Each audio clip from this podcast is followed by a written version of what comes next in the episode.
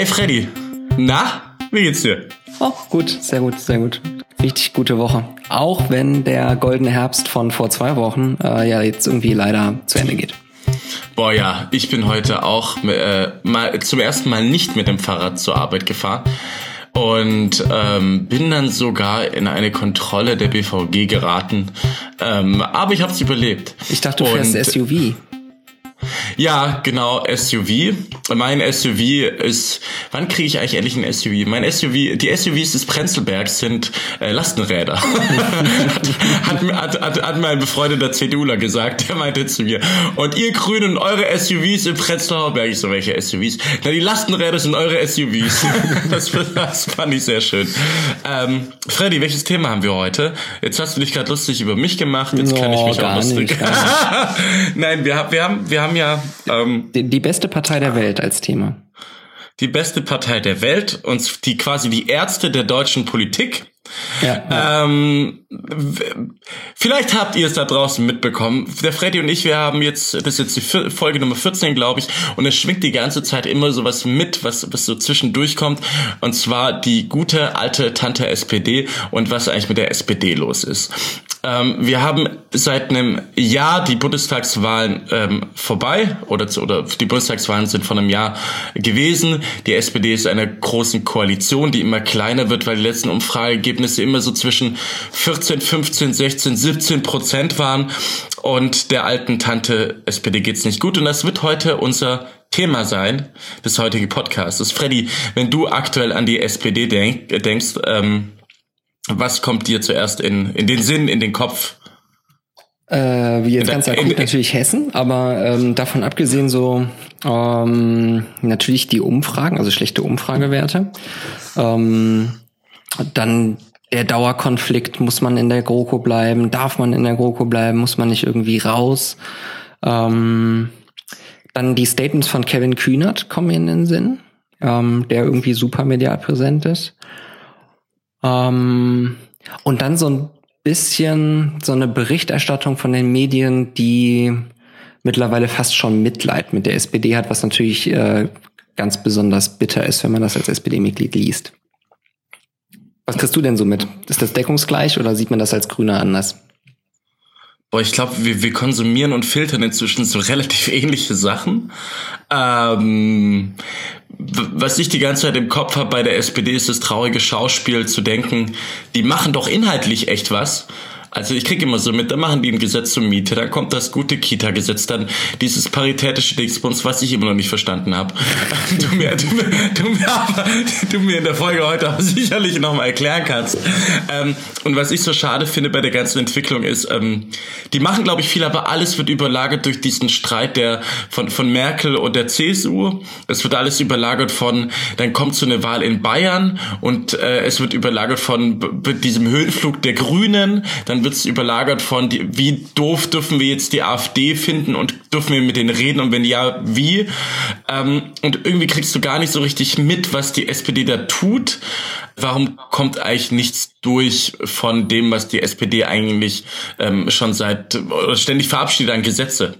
Mhm. Warum kriegt man das nicht mit? Das, liegt das nur an, an alle reden über die AfD und Horst Seehofer und Markus Söder und Angela Merkel oder fehlt es der SPD gerade an Kommunikatoren? Ähm, ich glaube beides und es kommt noch was Drittes hinzu. Ähm, also A, das ist eine krisenbelastete Regierung bisher gewesen. Ich glaube, da braucht man irgendwie nicht drum herum reden. Ähm, die hat die SPD zwar alle nicht verursacht, aber das hilft ihr auch nicht kommunikativ. Also ne, wenn man drei Wochen Maßenspektakel hat und zwei Wochen Asylkrisenspektakel, ähm, Anfang des Jahres, falls sich noch jemand erinnert, dann passiert in der Zeit natürlich äh, kommunikativ sonst nicht so wahnsinnig viel. Ähm, dieses riesige Gesetzespaket von äh, Franziska Giffey, das gute Kita-Gesetz, lag halt auch genau in dieser Maßennummer drin. Ähm, deswegen hat das einfach keiner mitbekommen. Das ist so der erste Punkt. Der zweite Punkt, Kommunikatoren. Ähm, äh, das stimmt, glaube ich, auch, wenn du mit Kommunikatoren meinst, Menschen, die irgendwie offensiv dafür werben und äh, über sozialdemokratische Politik erzählen. Ähm, ich stelle fest, dass zumindestens in meiner Twitter-Bubble, ähm, ich weiß nicht, ob das im Fernsehen ähnlich ist, aber ich nehme mal an, ähm, es immer mehr äh, kulturell relevante Personen gibt, die ähm, die Grünen super finden. Ähm, Hast da, du dafür Beispiele? Äh, zum Beispiel Igor Levitt, ähm, mhm. der glaube ich auch euch besuchen wird auf einer BDK auf der nächsten. Äh, ja. Bundespartei, äh, Bundesdelegiertenkonferenz für diejenigen, die nicht wissen, was das ist. Genau. Das ist genau. der Grüne Parteitag. Ähm, und ähm, das wären natürlich potenziell früher auch Menschen gewesen, die ähm, offensiv für SPD-Politik hätten eintreten können. So, ne? Also das äh, früher gab es ja den einen oder anderen Künstler, der äh, hinter uns stand und in der Öffentlichkeit quasi auch für die SPD werben konnte, was immer von Vorteil ist, weil das Leute sind, ne, die haben nicht unbedingt ein Parteibuch und können deswegen einfach ein bisschen authentischer ähm, werben. Das fehlt uns auch gerade einfach, weil wir so ein bisschen das Image von äh, wir verlieren gerade haben. Ähm, und der dritte Punkt, den ich deinen beiden hinzufügen würde, wäre, ähm, die Geschichte, die sich gerade erzählen lässt, ist halt auch die von ähm, den Grünen geht's extrem gut, die SPD geht nach unten und ähm, hängt das nicht irgendwie zusammen? Ähm, und dann ist diese Aufstiegsgeschichte der Grünen mit den zwei ähm, Parteivorsitzenden einfach irgendwie deutlich interessanter als ein super technisches, kleines ja. Gesetzespaket, was enorm wichtig sein kann.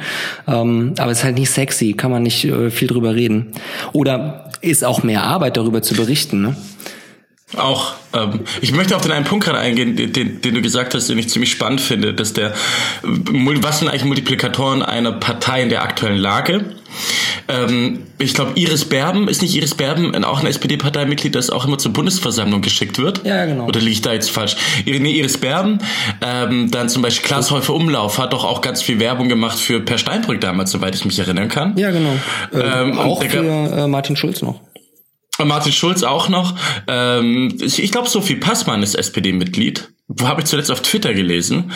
Ähm, wie ist es denn aktuell? Du hast gesagt, es zeigen sich aber nicht mehr so viele Menschen nach draußen, SPD-Mitglied zu sein. Wenn wir jetzt über den, den Aufstieg der Grünen, es kommen gerade solche, solche Umfrageergebnisse wie 20, 21 Prozent heraus, wenn wir darüber reden. Und gleichzeitig haben sie gerade mal in Anführungsstrichen 70.000 Mitglieder. Mhm. Dagegen hat die SPD, die gerade laut Umfragen bei 14 Prozent steht, immer noch 410, 420.000 Mitglieder, glaube ich, was ja ein Vielfaches ist der grünen Anzahl. Also müssen eigentlich theoretisch auch mehr Leute sein, die bekannter sind oder mit Multiplikatoren Multiplikatoren, die eine viel größere Wirkung erzielen können, ist es aktuell, macht es aktuell keinen Spaß, das irgendwie auch nach außen zu tragen, dass man stolze, äh, stolze Sozialdemokrat oder stolze Sozialdemokratin ist. Ja, klar. Und wenn, und wenn, wenn, wenn, wenn nein, äh, oder wenn ja, war das früher mal anders? Und wenn ja, warum?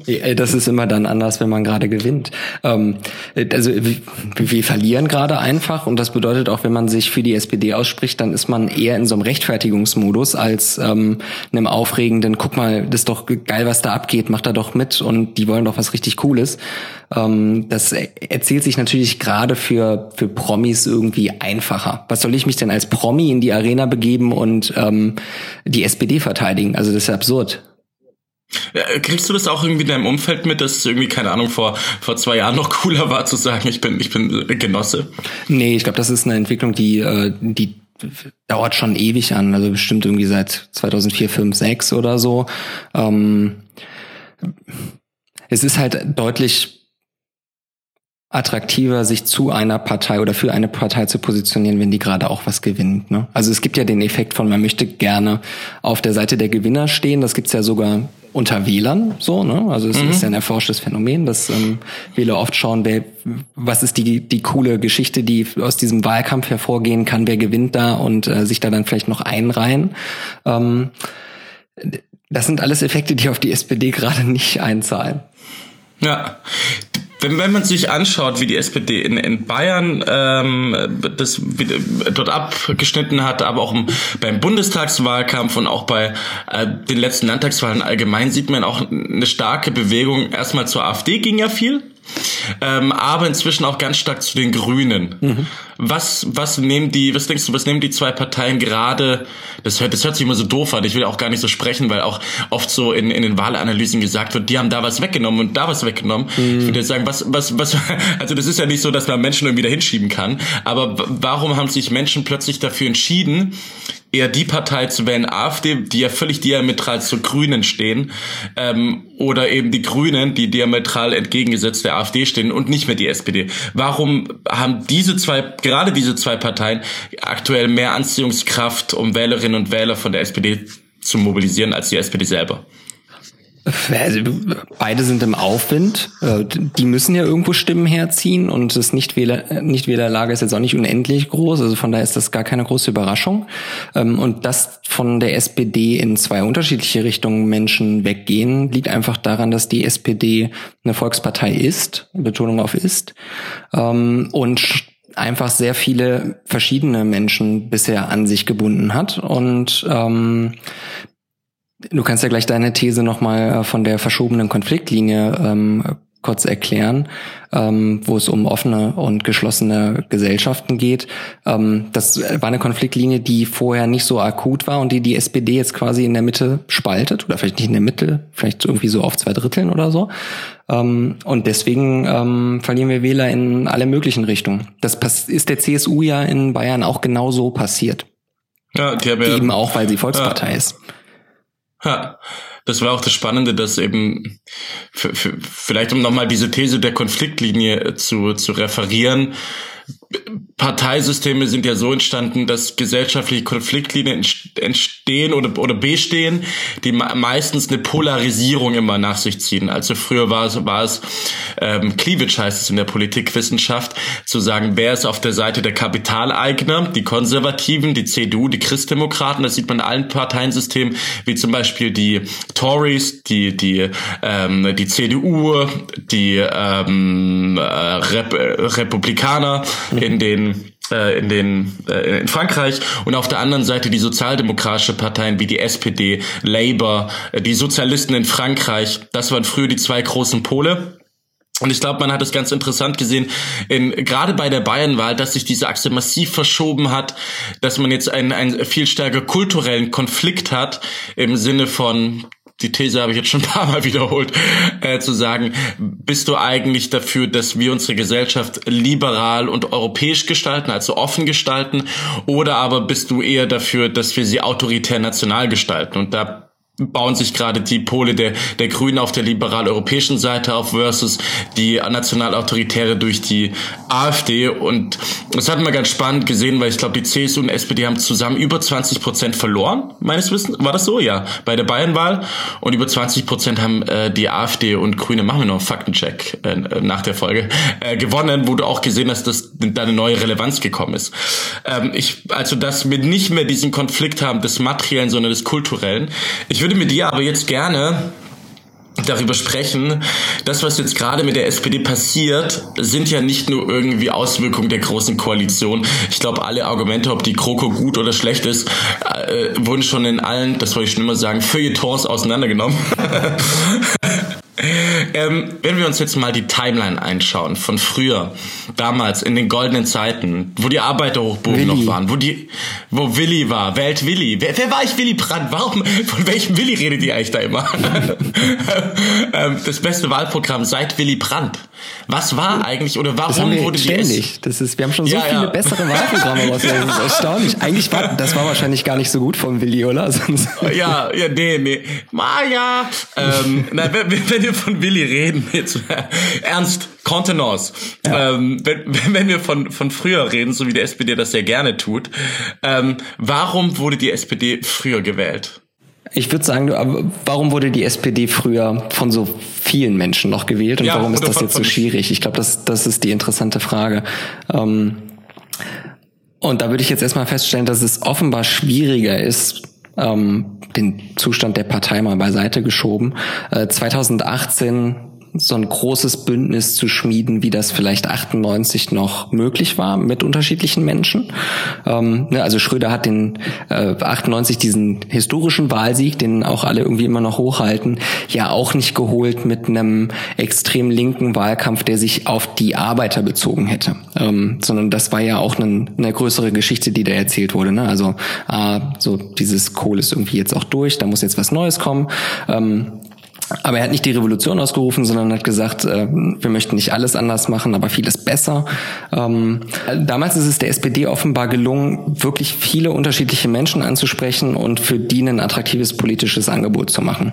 Ähm, ich weiß gar nicht, ob das jetzt primär auf Policy-Vorschlägen basiert hat. Also ne, die SPD hatte wahrscheinlich auch nicht so ein viel breiteres Programm, als sie das heute hat. Ähm, aber die, die würde ich jetzt mal so tippen, also weil wir einfach jetzt ein extrem breites politisches Angebot haben. Äh, aber damals gab es halt irgendeine emotionale Klammer, irgendein Narrativ, ähm, was auch bei vielen verschiedenen Menschen gewirkt hat. Und das haben wir gerade nicht ich bin zu jung, um das irgendwie beschreiben zu können. Ich kenne das Ganze ja auch bloß aus Geschichtsbüchern. Ich meine, ähm, was war damals 98? Das ist das, was mich interessiert. Also welche gesellschaftlichen äh, Entwicklungen hatten wir denn eigentlich? Wir hatten den Mauerfall und die Wiedervereinigung von Deutschland. Wir hatten ähm, soziale Bewegungen in den 80ern, die sich inzwischen immer mehr institutionalisiert haben, die halt den den den äh, Gang durch die äh, den Marsch durch die Institution immer weiter äh, vollführt hatten. Ähm, was wir glaube ich hatten, war ein Kanzler, dem man zugetraut hat, Reformen durchzubringen. Ich glaube, das ist etwas, was der politischen Linken heute insgesamt fehlt. Also Reformprojekte. Ähm, wir hatten, war nicht damals auch Reformstau das große Motto? Ja klar, dass und es gab offenbar auch irgendwie Lust auf Veränderung. Ne? Was es gab Lust auf Veränderung, genau. Hat. Erinnerst du dich letzten, nicht, Per Steinbrück Bundestagswahlkampf? Mhm. Das, das war so eine Unlust von Veränderung. so, also, da, äh, man hat es so gesagt, ja, uns geht's doch gut, guck mal auf die anderen europäischen Länder. Mhm. Ähm, ich glaube, jetzt hast du wieder so einen Veränderungswillen, hast du eigentlich da. Leider auch hier muss ich wieder sagen, die einzigen, die das gerade mit Esprit erfüllen, sind halt die Grünen. Ähm, Klar, weil sie es momentan halt auch nur blumig fordern müssen und äh, nicht in der Umsetzung sind. Ne? Das ist ja. gerade der riesige Vorteil. Und da möchte ich zu einem Thema kommen, der, das, das ich total na jetzt, jetzt holen wir den positiven Drive wieder zurück. Aber ähm, wenn wir nämlich schon bei Schröder sind, weil den Punkt müssen wir einfach besprochen haben. Und da, da interessiert mich auch deine Meinung so total. Ähm, weil wir beide das Thema eigentlich nie besprechen so richtig, weil wir es beide affi finden, das immer hervorzuholen und, und, und zu sagen, dass die SPD daran so erkrankt ist, sage ich mal. Ähm, wo begann eigentlich der sinkende Stern der SPD? War es dann auch bei Schröder mit der Agenda 2010? Und da möchte ich auch die Analogie wagen, dass diese Agenda 2010 notwendig war damals. Es war nicht, nicht perfekt und mein sehr geschätzter Podcast-Partner Freddy sagt immer, es gibt keine perfekten Gesetze. Ähm, und ähm, die Agenda 2010 hatte ja auch zur Folge, dass die Linkspartei entstanden ist. Die hatte ja auch zur Folge, dass ein Großteil der SPD-Mitglieder, die heute noch SPD-Mitglied sind, das immer als Fixpunkt ausmachen, ähm, der SPD dafür einen Grund zu liefern, warum es nicht mehr funktioniert. Was ist denn da deine Meinung darüber? Ähm, ich ich habe meine Meinung da ehrlich gesagt verändert. Ähm, inzwischen bin ich der Meinung, die SPD muss dieses Thema Agenda 2010 abräumen, vollkommen unabhängig davon, ob es in dem Gesetzespaket auch Dinge gab, die gut waren oder nicht. Ähm, und zwar aus einem einzigen Grund.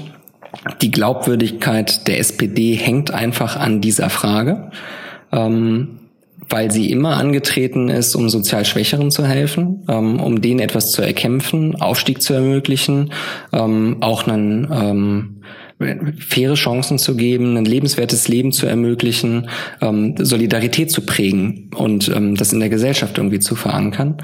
Ähm, und wenn dieser eine Punkt durch die Agenda 2010 der SPD Glaubwürdigkeit raubt, ähm, fürchte ich, dann kann die SPD auch auf anderen Themenfeldern ähm, nicht wirklich glaubwürdig Vorschläge machen. Also das ist quasi der Ethos, der Markenkern der SPD. Und wenn der beschädigt ist, dann muss man den reparieren, bevor man an irgendetwas anderes thematisch rangeht.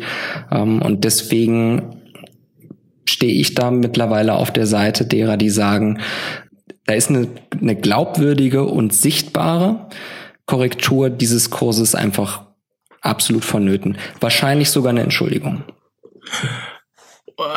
Ich möchte das ein bisschen konkretisieren. Ähm, zu, zu, zuerst eine Analogie wagen. Wäre das so, wie wenn die Grünen einmal fünf Kohlekraftwerke gebaut hätten und eigentlich für Klimaschutz sind. Als äh, Mal als ja, Analogie. Äh, ich habe eben auch drüber nachgedacht, ob es so eine Analogie bei den Grünen gäbe. Ähm, ich glaube, ihr hattet das mal ganz kurz so mit dem Kosovo-Krieg. Ähm, aber das hat, das, das hat aber zu einer Veränderung geführt der Partei, dass sie nicht mehr Paz purster Pazifismus als Friedenspolitik begriffen hat. Mhm, stimmt, aber das ist halt so ein Punkt, der, der bei euch auch irgendwie noch nachhängt. Also der kommt in Facebook-Kommentaren ja jetzt immer noch. Ähm, der ist für euch wahrscheinlich nicht ganz so schlimm, weil er die Glaubwürdigkeit der ganzen Partei nicht untergräbt, ja. weil euer wichtigeres Thema halt ähm, Umwelt ist. So einfach. Ähm, was bedeutet für dich abräumen? Also ab, abgeräumt, man versucht ja ständig abzuräumen, indem man sagt, äh, Agenda 2010, ähm, das war damals und wir wollen jetzt kleine Verbesserungen machen. Was bedeutet für dich abräumen? Heißt das, weg mit Hartz IV, wir führen Grundeinkommen ein oder äh, wir sagen, dass, äh, ja, das wäre ja eigentlich weg mit Hartz IV, ist ein Ende der Sanktionen? Ähm, oh, nee, das, das muss es gar nicht heißen. Also was ich mir, ich kann ja mal sagen, was ich mir wünschen würde. Ähm, ja. Definitiv mal abräumen. Das würde mich interessieren. Be be bevor ich sage, was, was, was ich mir wünschen würde für die Zukunft, vielleicht noch einmal möchte ich an der Stelle für Andrea irgendwie in die Bresche springen, ähm, die das die Harz-Gesetzgebung von Anfang an hart kritisiert hat. Die hat nicht nur gewarnt, sondern sie hat politisch dagegen gekämpft ähm, und hat dieses Thema quasi nachher geerbt und ist ja auch Arbeitsministerin geworden ähm, und hat einfach unermüdlich ähm, Korrekturen vorgenommen, die alle wichtig waren. Ähm, und das hat sie gemacht, obwohl sie wissen musste, dass sie damit politisch keinen Blumentopf gewinnen kann. Ne? Weil zum Schluss ist das Gesetzespaket immer noch Hartz IV. Ähm, und das war so verbrannt, dass man, da holt man sich keine Lorbeeren. Äh, jede so, ne? Schraube, ne? je, jede Schraube, die du da noch reinschraubst, sind immer noch ein Scheißauto. Genau. Und ähm, das patentiere ich mir. und, und sie ja. hat es halt trotzdem gemacht und das ähm, da, dafür bin ich ihr echt dankbar, ähm, weil man daran erkennen kann, da ging es ihr wirklich um die Sache. Also sie hat Dinge verändert, wo sie wusste, das ist ungerecht. Da, da müssen wir einfach was tun und ob ich dafür jetzt nachher Beifall bekomme oder nicht, ist mir scheißegal. Ich mache das, weil es richtig ist. Das muss man Andrea, glaube ich, für immer zugute halten. Jetzt, was ich mir wünsche, also wenn man das Sozialsystem in Deutschland anpackt, ähm, kann man nicht davon ausgehen, dass das die nächsten 50 Jahre hält, sondern da muss man halt ab und zu wieder ran. Deswegen ist es erstmal vollkommen normal, dass es irgendetwas nach Hartz IV geben muss. Ähm, und ich glaube, was die und die SPD ist da positioniert, um einen neuen Vorschlag zu liefern. Ich glaube, das muss sie. Ähm, und was ich der Partei wünschen würde, wäre, dass es ein, zwei, drei klare Alternativen gibt, ähm, die vielleicht noch nicht bis ins letzte Detail durchgeplant sind, ähm, aber so grobe Pflöcke, die man einschlägt, wo man sagt, das wären unsere drei Modelle für ähm, was kommt eigentlich nach Hartz IV. Darüber sollte die Partei diskutieren, um Abwägungen treffen zu können von, ähm, was sind die Vor- und Nachteile von verschiedenen Konzepten. Also ist zum Beispiel das Grundeinkommen genannt, ähm, es gibt die negative Einkommenssteuer. Ähm, man könnte ja auch sagen, ähm, wir halten quasi Kurs und machen einfach weitere Korrekturen an Hartz IV. Man könnte sagen, wir entwickeln so Konzepte wie das Arbeitslosengeld Q, ähm, die quasi eher daneben stehen als Dinge ersetzen. Ähm, und ich glaube, so drei Konzepte müssen einmal vom Parteivorstand äh, so kommuniziert werden, dass große äh, Teile der Mitgliedschaft das verstehen und diskutieren können. Ich finde, das ist die Aufgabe von einem Parteivorstand, so Optionen ähm, auf die Agenda heben zu können. Und wenn sich die SPD da geeinigt hat, ähm, fände ich es auch nicht schlecht, wenn die SPD versucht, diese Debatte einmal auch mit in der Öffentlichkeit zu führen. Ich halte es für überfällig, dass Deutschland mal darüber diskutiert, was eigentlich ein faires Sozialsystem wäre. Wir haben jetzt lange genug über anderen Quatsch debattiert. Die Frage ist eigentlich viel wichtiger. Völlig d'accord, aber wie räume ich dann das Thema Hartz IV ab, ohne es eigentlich abzuschaffen mit, keine Ahnung, einem Mitgliederentscheid oder mit einem Gesetz, das heißt ähm, Hartz IV Abschaffgesetz. Also das, das, nee, jetzt mal ohne Witz. Also wie kommt das denn bei der Bevölkerung an, wenn ich immer nur ein weiteres, hier kriegt ihr noch ein Geld. Ich habe jetzt gerade gesehen, dass irgendwie die Sozialbeiträge für Selbstständige irgendwie ähm, zur Hälfte gecuttet wurden oder so. Das hat jetzt auch die SPD irgendwie umgesetzt. Und man kriegt da wieder was und hier ein Schräubchen, da ein Schräubchen. Aber wie räume ich das ab? Also da wären noch die einzigen Möglichkeiten mit einem Gesetz, das alle mitbekommen und irgendwie in der Tagesschau und im Radio und in sozialen Netzwerken dann äh, läuft oder ein Sharepick geteilt wird, wo die SPD sagen kann, wir haben gelernt, wir haben Hartz IV abgeschafft. Mhm. Und das vielleicht auch durch einen Mitgliederentscheid durch die Partei geht. Oder siehst du da noch andere Möglichkeiten? Ähm, Weil sonst wird es immer wieder aufploppen zu sagen, ja, wir haben aber damals und daran liegt's. Ja, ähm, ich weiß nicht, ob es ein Mitgliedsentscheid sein muss. Äh, ich finde die Idee interessant ähm, und bedenkenswert für die Partei, ähm, weil ich nicht will, dass ähm, irgendeine einzelne Person, wer auch immer das nachher ist, dieses Thema stellvertretend für die SPD abräumt, sondern ähm, ich fände es interessant, wenn die Partei das quasi in Gänze tun würde und Verantwortung dafür übernehmen würde, ähm, mhm. auch um sich innerlich irgendwie noch mal ein bisschen zu befrieden an der Stelle. Ähm, äh, kommunikativ muss die SPD ganz offensiv sagen, wir brauchen etwas Neues, was nach Hartz IV folgt. Und das ist unser Konzept und dafür streiten wir jetzt politisch. Okay. Ähm, also eine Verabschiedung oder eine Ersetzung durch ein neues Modell für das digitale Zeitalter im Jahr 2019, 20, wenn es dann kommt dann. Fände ich ja, gut. auf jeden Fall mal für die nächsten 15 Jahre. Ich glaube, viel weiter das, kann man da, kann man da gar nicht denken, aber. Ja, das, das könnte das man auch in einem geilen, ja, das könnte man auch in einem geilen Prozess machen, als zum Beispiel da ähm, Agenda 2010 oder in, in der Harz-Kommission war ja zum Beispiel auch der DGB dabei, also der Deutsche Gewerkschaftsbund. Und mein alter Verwaltungsprof, der Werner Jan, war da auch drin. Also man könnte das wirklich zu einem zivilgesellschaftlichen und Experten und so weiter Prozess machen, wo du viele äh, Menschen mit einbeziehst und, und Stakeholder, die das auch dann als als Reformprojekt mit der SPD anpacken können. Ähm, ich habe noch eine Frage an dich und zwar Agenda 2010, deutsches Projekt, wenn wir aber jetzt mal europaweit schauen, ich weiß, jetzt wird's nochmal schmerzhaft, aber wir müssen diese Fragen, dafür ist unser Podcast da, wir müssen diese Fragen diskutieren, Freddy. Ähm, die Sozialdemokratische Partei in Frankreich, die hat 9,5 Prozent bei der Parlamentswahl geholt. Ähm, Benoit Hamon ich hoffe, ich habe ihn richtig ausgesprochen, bei der Präsidentschaftswahl plus 6,4 Prozent. Die PASOK äh, in Griechenland 6 Prozent nach 20 Jahren Regierung. In den Niederlanden 5,7 Prozent. In Skandinavien sitzen die sozialdemokratischen Parteien, die eigentlich immer die Länder regiert haben, inzwischen auch in der Opposition. Glaubst du, dass das, was gerade in Deutschland passiert, äh, bloß eine Europäisierung des deutschen Parteiensystems ist, dass die Sozialdemokratie äh, an Relevanz verliert, weil sie sich totgesiegt hat durch die Versöhnung des Kapitalismus mit der sozialen Frage? Hast du das abgelesen? nee, das habe ich gerade konstruiert. Ah, das war schön. Ähm, äh, ich, pff, mh, mm, weil ich glaube, warte, um das, um das kurz aus, auszuführen, weil mhm. das, was der linke Parteien ausmacht, wir hatten mal diesen einen Podcast, den wir leider nicht veröffentlicht haben. Da ging es um. Äh, Wahrscheinlich Gott sei Dank. ja, aber das, was ja linke Parteien ausmacht, um Mehrheiten zu gewinnen, ist ja, dass sie im Gegensatz zu konservativen Parteien ist, du hast ja deine Legitimation immer in der Zukunft. Also deswegen progressiv, am Fortschritt orientiert.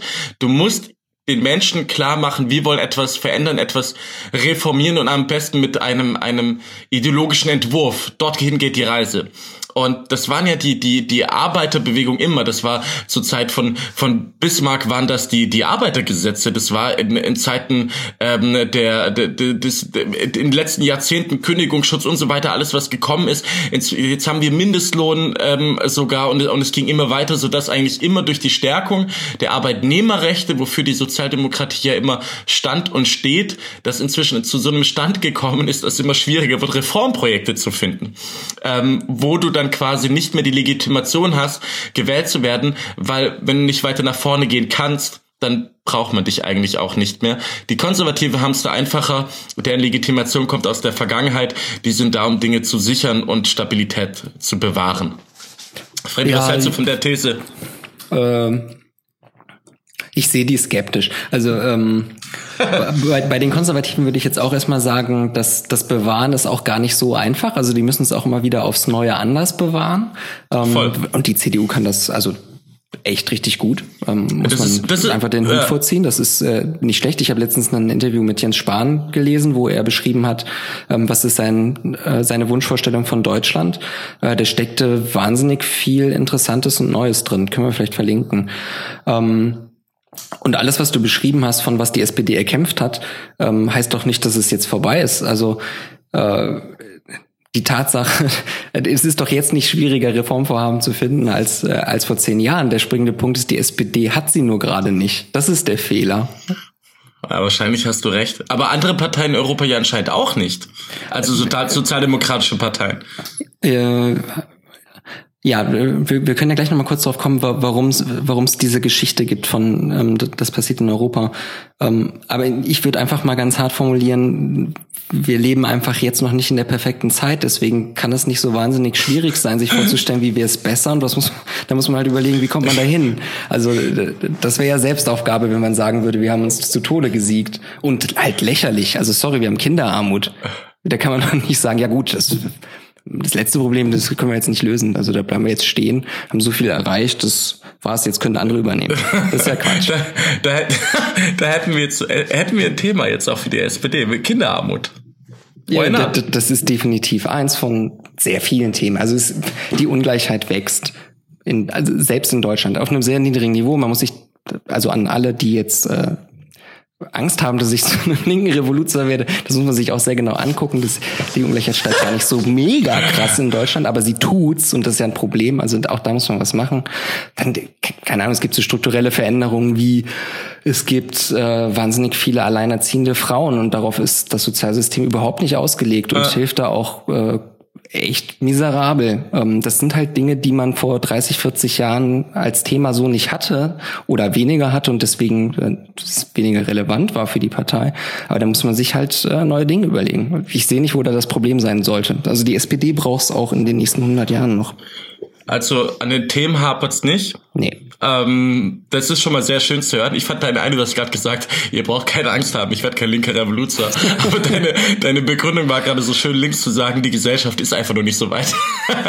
das, äh, das war gerade sehr schön. Ähm, es ist nicht die beste aller Welten, in der wir leben. Da kommt schon ja, ich, ich, ich weiß, aber ähm, ich möchte dann trotzdem noch mal eine äh, äh, Erklärung dafür haben oder, oder beziehungsweise die Themen sind da, da stimme ich dir auch völlig zu. Ja. Trotzdem geht's der SPD europaweit oder der Sozialdemokratie geht es einfach beschissen gerade. Muss ja, man so sehen.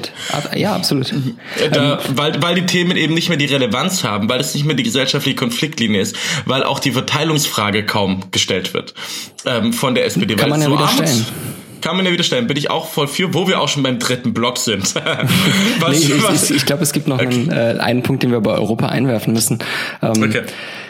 Es gibt einfach so Geschichten, die sich entwickeln, wie die Sozialdemokratie in Europa fällt. Das sagt dann irgendwann mal irgendwie jemand und dafür gibt es so drei, vier Datenpunkte und dann erzählen das ganz viele Leute nach und dann geht es der SPD in Deutschland schlecht und dann sitzen alle in Talkshows und denen fällt wieder ein, ach ja, stimmt, da waren ja noch andere sozialdemokratische Parteien in Europa. Dann sage ich jetzt nochmal, den sozialdemokratischen Parteien in Europa geht's ganz schlecht. Ähm, wenn man sich so ein bisschen genauer anguckt, was in Europa gerade passiert, gibt es dazu erstens Gegenbeispiele, also zum Beispiel die SPÖ, die BSP in Bulgarien, die SP in der Schweiz. Ähm, in Dänemark schaut es anders aus. Ähm, Spanien. Die, genau, in Spanien sieht es anders aus. In Finnland auch. Labour ähm, ist gerade im Aufwind. Ähm, in Portugal die PS auch. Ähm, also es ist gar nicht so eindeutig. Ähm, man, das erzählt sich halt gerade so schön. Und so um die 2000er erinnere ich mich noch, da war das Narrativ halt genau umgekehrt. Ne? Da haben die sozialdemokratischen Parteien in Europa irgendwie angeblich alles gerockt, ne? mit New Labour und, äh, und Schröder 98 und in Australien, ich erinnere mich nicht mehr, welcher Premier das war, ähm, da stand quasi die sozialdemokratische Weltordnung kurz vor der Tür. Mhm. Ähm, und das ist halt, das sind einfach nur Geschichten, die sind im die haben manchmal eine ganz ordentliche Begründung, aber es ist meistens einfach übertrieben. Und die Zeiten ändern sich halt. Also es werden auch wieder bessere Zeiten für sozialdemokratische Parteien kommen, da bin ich mir sicher. Der Helmut Kohl schrieb in seiner ähm, Autobiografie, dass bis heute einer seiner größten Fehler erachtet, dass er die damaligen Bedürfnisse der Jugend, ähm, wodurch dann die Grüne Partei entstanden ist, nicht mit in die CDU integriert hat. Jetzt ist durch die SPD auch die Linkspartei entstanden, natürlich auch durch den Wegfall der DDR. Dann ähm, die SED wurde zur PDS und dann zu, mit, mit der äh, WDWASG zur Linkspartei, ähm, was aber auch einen starken Teil genommen hat dessen, was eigentlich die SPD auch früher sehr verkörpert hat, ist vielleicht und auch vielleicht auch ein Teil der Wählerschaft geht ja auch zur AfD rüber, obwohl die ja kulturell weit auseinander liegen. Ähm, ist da der SPD ein Versäumnis ähm, entstanden, dass sie viele Wählerinnen und Wähler, die sich ein, ein linkeres, ein, ein Arbeiter SPD mehr gewünscht hätten, ähm, haben sie dann Versäumnis, dass sie diesen Menschen keine, kein Zuhause, kein politisches Zuhause mehr anbieten konnten, auch weil sich Funktionäre und, und von der Art, wie die SPD auftritt, sich zu sehr von der Arbeiterklasse und armen Menschen entfernt hat. Äh, oh, jetzt hat die Frage zum, zum Schluss hin so einen Spin bekommen. Ähm, aber ich bleibe mal bei meiner Antwort. Ja, den, den Vorwurf muss ich die SPD schon, schon machen. Ich glaube, was der SPD nach 98 spätestens gefehlt hat, ist, ist sowas wie eine, eine CSU innerhalb der SPD. Ah. Ähm, also eine, eine starke, organisierte, erfolgreiche Gruppierung, die stärker linke Politik macht, als, äh, als die SPD das im Bund, insbesondere in großen Koalitionen kann, so dass man zumindest so ein leuchtendes Beispiel jederzeit hat von, seht ihr, wenn wir regieren würden und wir müssten weniger Kompromisse eingehen, dann würden wir das so machen. Dann hat man die Alter, dann, dann kann man eine Alternative zeigen. Hätte der SPD, glaube ich, gut getan. Aber was soll man machen? Also war halt nicht so. Aber, aber finde ich, finde ich ziemlich klug als, als Denkfigur so. Hätten wir nicht eigentlich, vielleicht ist auch das bei den Grünen das Baden-Württemberg.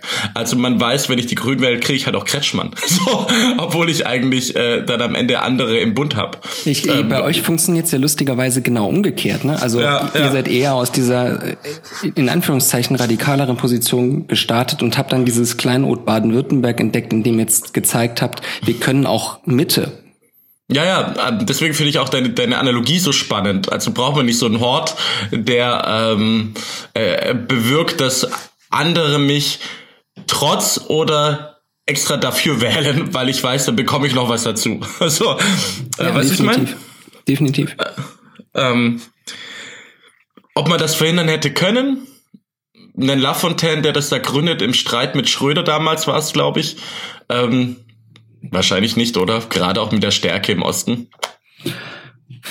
Ist ja auch immer Hypothetisch. Viel, viel Zufall und Irrationalität dabei und man kann es halt eh nicht rückgängig machen. Aber für die Zukunft kann, kann sich die SPD das vielleicht vornehmen, also sowas strukturell zu verankern. Ähm, wollen wir darüber reden, was Auswege der SPD sein können oder, oder Chancen in der Zukunft? Es gibt ja verschiedene Thesen, die durch den Orbit des, des sozialdemokratischen Internets äh, fliegen. ich glaube, es ist nicht nur das Internet, aber ja. Ah, so ein Ausweg wäre schön. Hast du einen? Ich habe ganz viele, ganz, ganz viele. Ich glaube, also deine Perspektive von außen auf was die SPD eigentlich tun müsste, ist, äh, ist glaube ich, auch nochmal super spannend. Also da soll man, glaube ich, drauf kommen.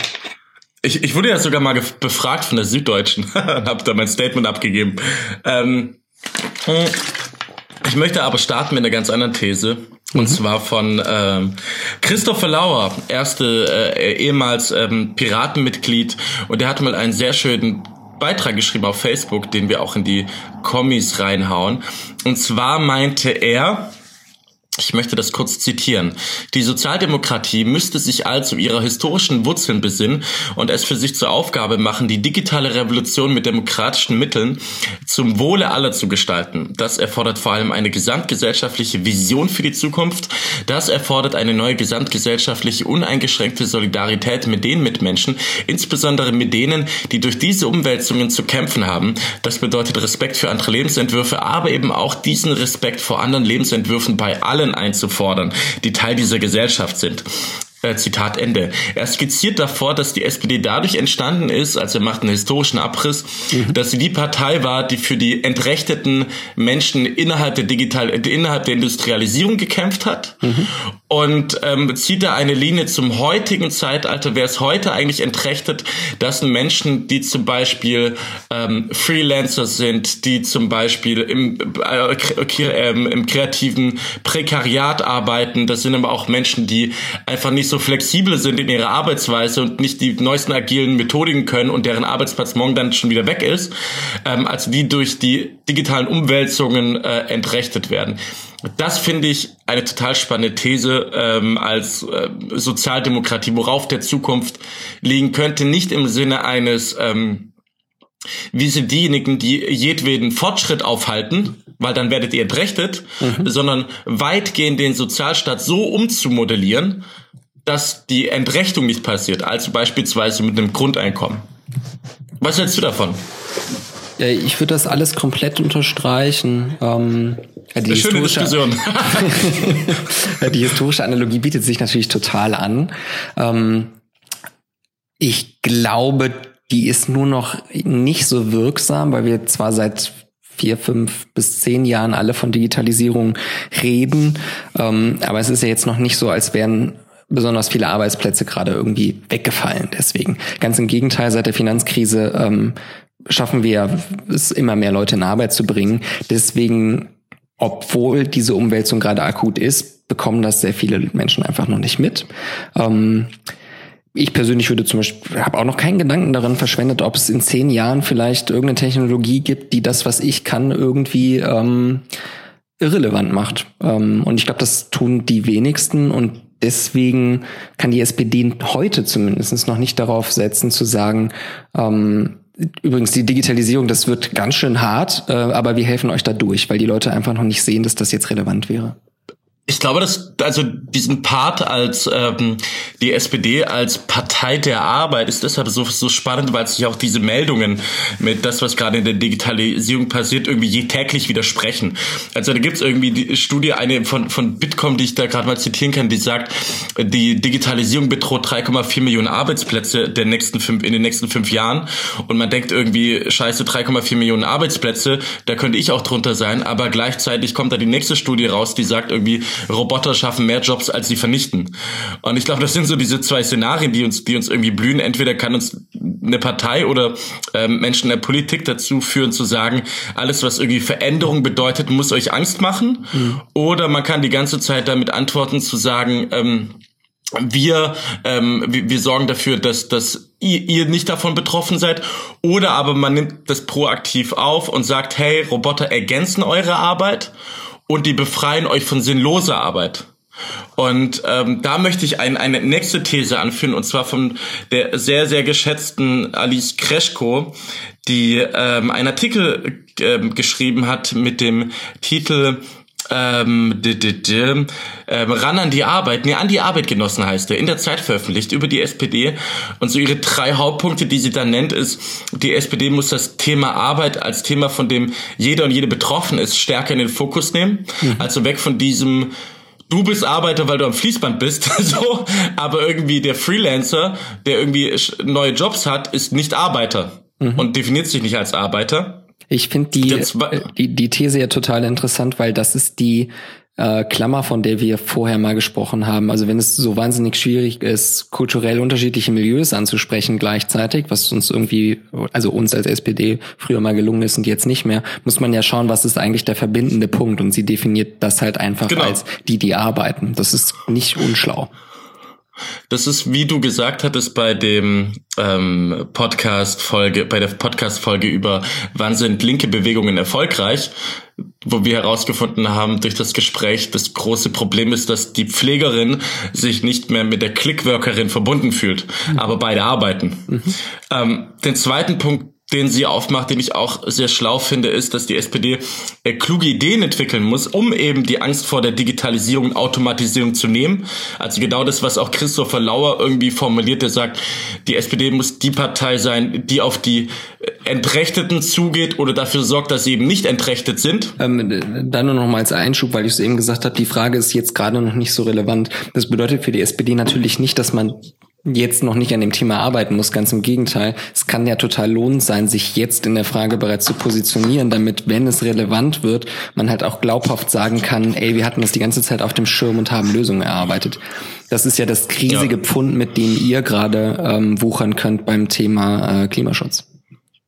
Ja, Transformationsphase, da fragst du immer die Partei, die am meisten Expertise hat. Und ich glaube, da kommt nämlich, das schreibt dann Alice auch äh, in ihrem Artikel, die äh, SPD, was sich viel mehr hervorstechen müsste, wäre eigentlich die, ähm, die SPD als Partei des lebenslangen Lernens. Und ähm, das schreibt sie zwar da noch nicht, aber das kann ich, glaube ich, auch mehr ausfüllen, weil das Zitat auch nach der Veröffentlichung des Artikels kam, glaube ich. Äh, Jack Ma, der Gründer von Alibaba, der sich jetzt gerade dazu entschlossen hat, der ist eigentlich Englischlehrer, Alibaba ist quasi das Amazon von China.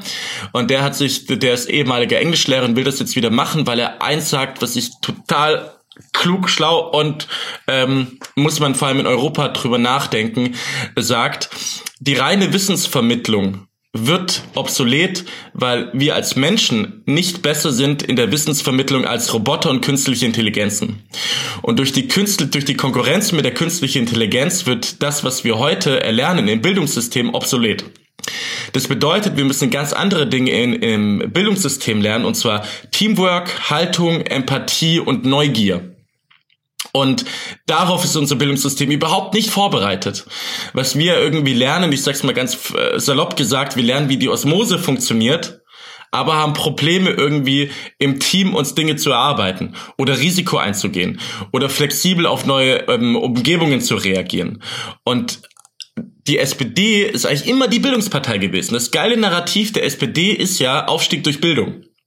Und ich glaube, was die nächste Generation wissen muss, ist, wie kannst du eigentlich auf die, auf die Flexibilisierung der, der, der digitalen Arbeitswelt reagieren und vor allem, wie kannst du dich so schnell umstellen, dass Jobs, von denen wir heute noch keine Ahnung haben, dass sie in zwei Jahren ähm, ähm, da sein werden, wie kannst du darauf mit deinen aktuellen Talenten und deinem aktuellen Know-how noch ähm, dein Talent einsetzen? Mhm. Und das fände ich wäre ein mega Thema für die SPD. Mhm. Das, also das lebenslange Lernen. Ja, das wäre auch ganz großartig, weil die Politik dann nicht mehr versuchen muss, den äh, angehenden Studenten einzureden, in welche Fächer sie sich gerade einschreiben muss, müssen, weil man Voll. jetzt gerade in diesem Moment das braucht und die ganzen Studenten dann feststellen, ja. wenn sie fertig sind, ah, jetzt nicht mehr. Jetzt müsste ich Lehrer sein. Genau. Und dann ist und dann kann man auch sagen, ihr seid nicht mehr äh, zielgruppenfokussiert, weil früher war es ja relativ einfach. Deswegen finde ich die These von Alice äh, Kreschko so so spannend, die sagt Partei der Arbeit und nicht Partei der Arbeiter, weil wir auch durch die Diversifizierung der Gesellschaft auch eine Diversifizierung der Zielgruppen haben. Also es, früher gab es ganz salopp gesagt den Arbeiter und den Kapitaleigner. So, also den, den Besitzer, den, den, den, den äh, Grund, äh, wie nennt man das Grund? Grund. Großgrundbesitzer? Großgrundbesitzer, genau, da der Großgrundbesitzer. Ja, und der Lohnabhängige, ne? So war das doch immer. Und du wusstest sofort, wer wen wählt. Heute hast du lauter verschiedene Leute. Also, was bist du denn? Du bist, was bist du? Arbeiter? Nee, du bist Angestellter, ne? Ja. Ja, du würdest dich auch nicht als Arbeiter irgendwie definieren, glaube ich.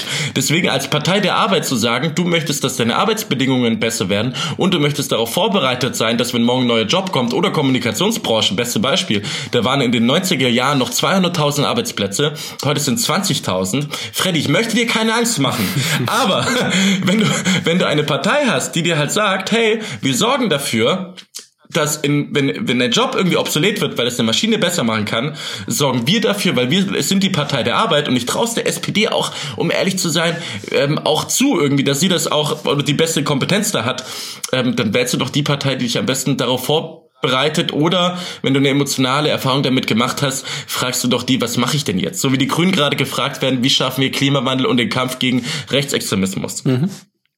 Ich glaube, ein, Punkt, den die SPD da auch leisten muss, neben dem, ähm, wir versuchen euch immer neue Chancen zu bieten, damit ihr euch irgendwie umorientieren könnt, ähm, ist dass dieses Sicherheitsversprechen von, wenn ihr euren Job verliert, ähm, dann fallt ihr nicht besonders tief auch zu erneuern. Und ich glaube, das, was du gerade sagst, ist ziemlich schlau, weil das von, von, von der Einstellung, wie Forderungen gestellt werden und wie auch ähm, Forderungen formuliert werden, das ist bei der SPD, glaube ich, noch nicht angekommen. Also die SPD, denke ich ganz oft, ihr denkt noch, dass man 30 Jahre lang beim gleichen Arbeitgeber ist. Ähm, ich glaube, das denken, denken, auch viele in der Partei noch, was halt einfach ja. daran liegt, dass viele sehr alt sind. ja, eben, und das ist ein Problem. Also für wen machst du denn, ähm, für, für, für wen machst du da eigentlich gerade Politik? Und oder wann in, in dieser flexiblen Welt, wann können wir dir vertrauen, dass du die, die Vision für die Zukunft uns gibst? Weil am Ende brauchst du, das hatten wir in der Parteienfolge, da brauchst du einen Purpose, was ist eigentlich die SPD im 21. Jahrhundert? Und ich glaube, die Relevanzfrage kann sie damit beantworten, zu sagen, uns wählst du mit dem, was uns alle verbindet, sinnvolle Arbeit machen zu wollen. Und was ja durch die Digitalisierung gerade passiert ist, wir werden von sinnloser Arbeit immer stärker befreit und zwar von Arbeit, die automatisiert erfüllt werden kann und wir können dann unser Potenzial viel besser für andere Dinge einsetzen. Mhm. Ähm, was die SPD aber gerade ganz oft erzählt oder ich immer im Kopf habe, ist dieses, wir werden dafür sorgen, dass Roboter euch die Arbeitsplätze nicht wegnehmen. Und ich glaube, den Kampf kannst du nicht gewinnen. Ich glaube, das, ähm, das versucht die SPD auch gar nicht, aber dass das bei dir so hängen bleibt, ist schon ein großer Teil des Problems, was die SPD gerade hat, klar.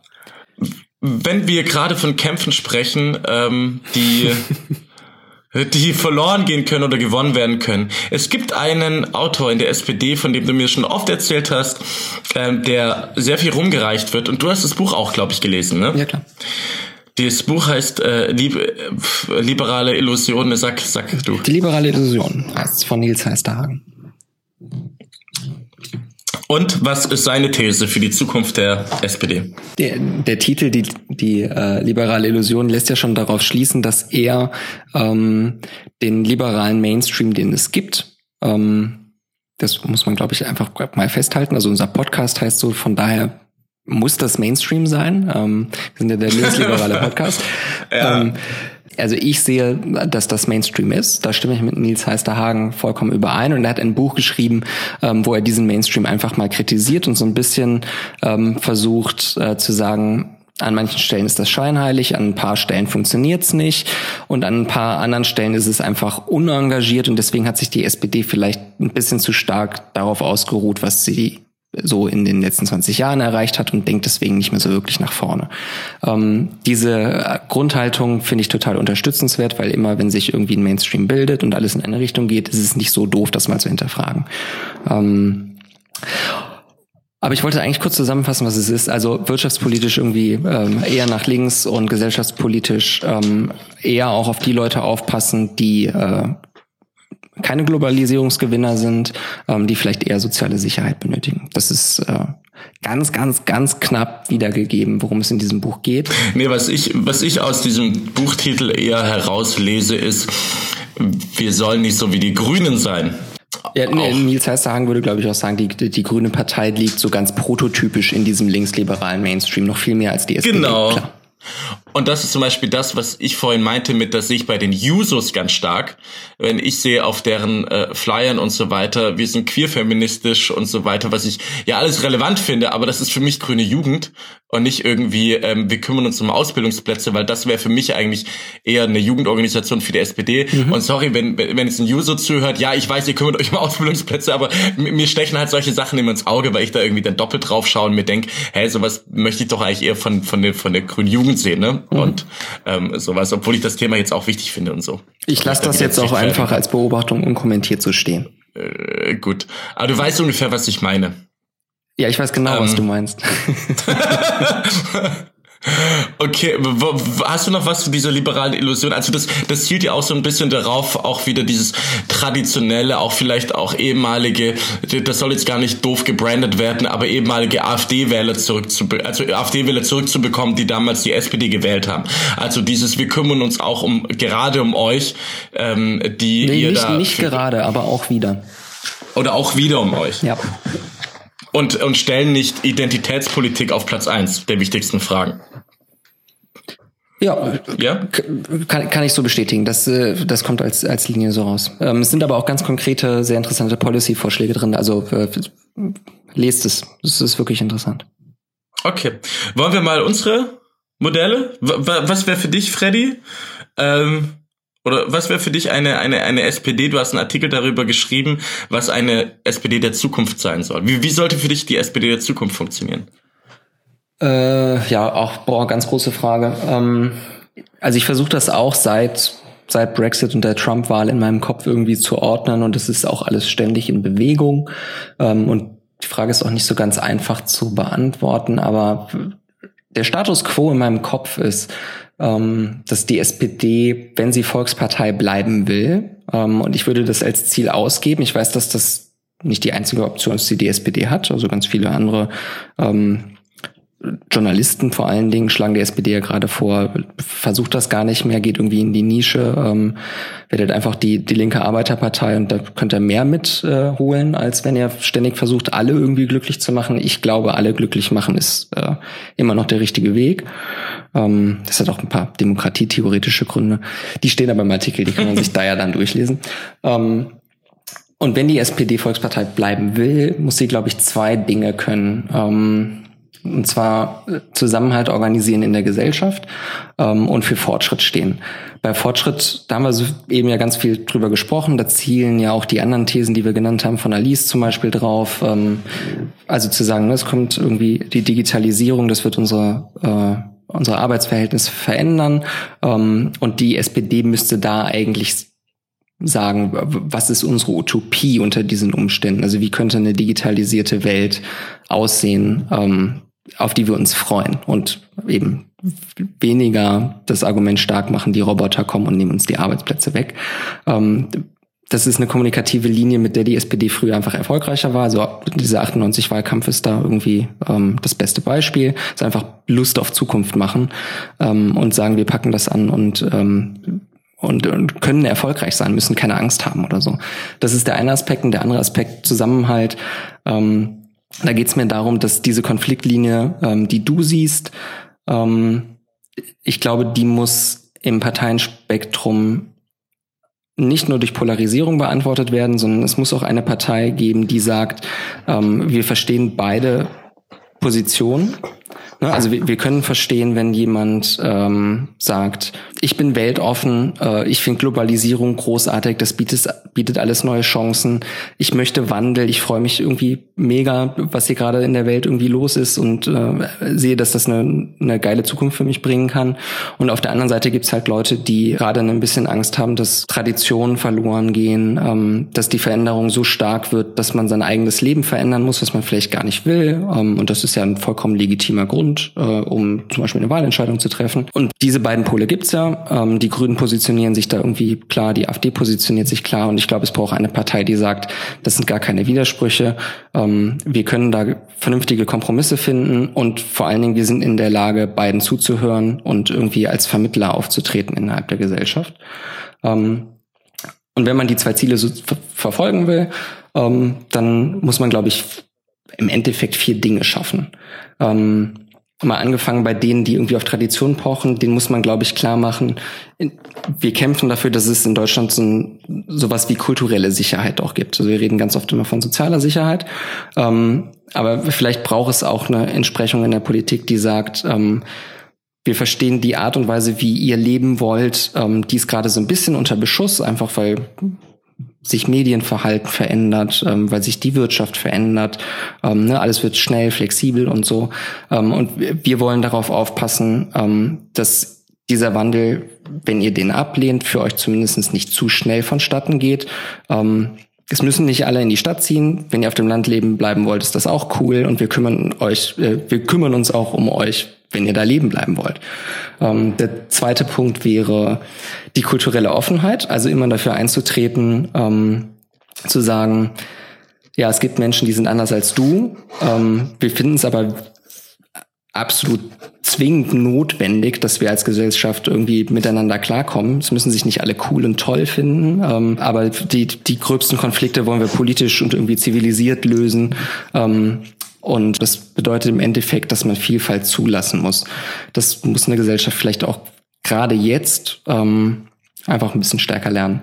Der dritte Punkt wäre die ganz klassische Frage von ökonomischer Sicherheit. Also was passiert eigentlich, wenn ich meinen Job verliere, was in Zukunft wahrscheinlich häufiger vorkommen wird. Und da muss die Sozialdemokratie einfach ein neues Sicherheitsversprechen abgeben. Ähm, und der vierte Punkt wäre der wirtschaftspolitische.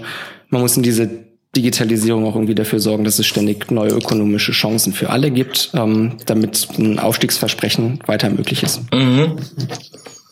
Ich habe ich habe sogar mitgeschrieben zum vielleicht ersten Mal, äh, weil das, weil ich, ich habe mir einen schönen Satz von dir mitgeschrieben und ich glaube, der könnte voll so ein ein ein Leitbild werden für die, für die SPD, was gerade fehlt oder was für sie auch so ein, so ein Fixstern sein könnte, worauf man hinarbeitet. Und zwar meintest du Utopie, auf die wir uns freuen.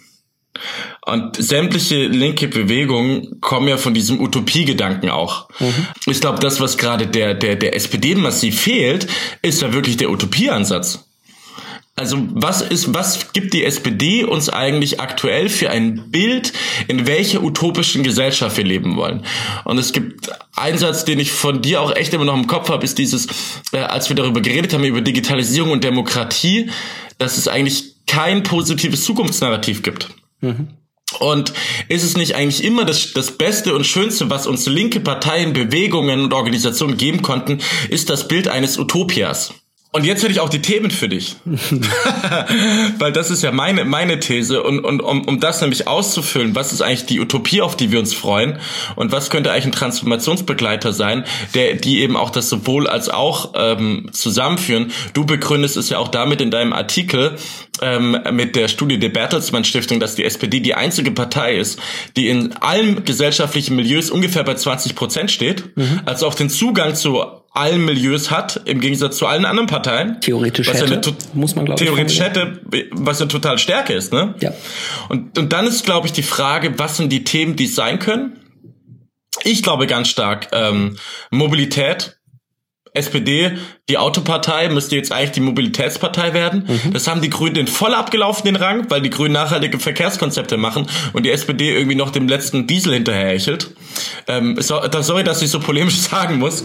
Ähm, ich finde bei Bildung auch, Bildung ist das SPD-Thema, das hatten wir ja vorhin, das bereitet auch am besten drauf vor.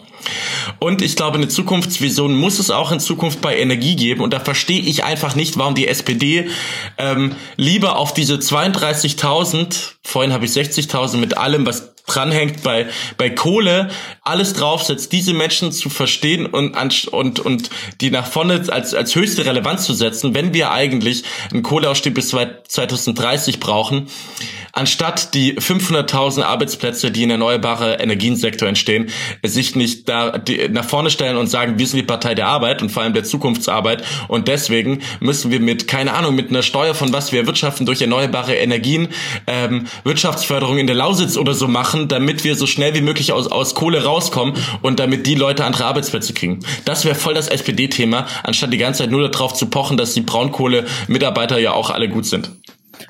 Ja, ich, ähm, ich glaube, der, der Konflikt zwischen Grünen und SPD, der ist auch so ein bisschen künstlich hochgezogen, weil äh, die SPD will nicht, dass die Kohlekraftwerke bis 2200 laufen und ihr wollt die Kohlekraftwerke nicht morgen einfach abschalten.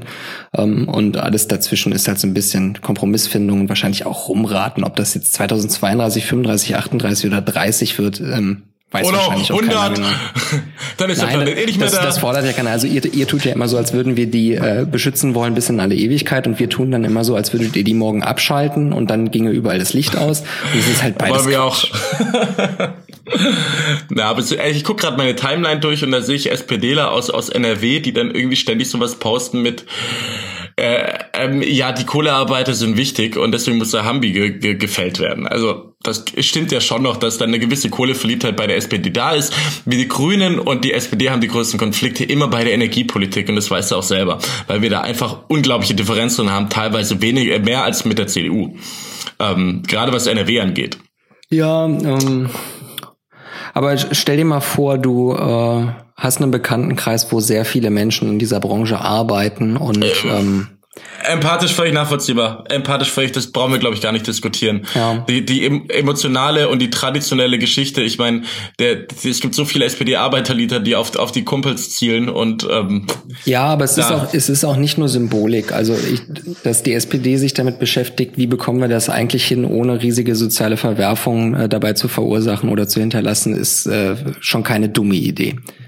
Das machen ja die Grünen genauso, die haben da auch Konzepte. Äh, genau, ich würde euch den Vorwurf auch gar nicht machen, dass ihr das ja. nicht tut. Also. Äh, ganz, ganz lustig, ich habe gerade nach, ähm, nach Stromwechsel gesucht und Greenpeace hat jetzt einen neuen Anti-Kohle-Tarif und dort geht, da zahlst du ein bisschen mehr Geld, ein, zwei Euro mehr und das Geld geht in die Lausitz direkt, um den Strukturwandel hinzubekommen, um da Solarpanels hinzubauen, damit die Menschen, die dort leben, direkt davon profitieren durch die erneuerbare Energien, was ich super geil finde. Ja, das ist mindestens mal ein guter Marketingstand.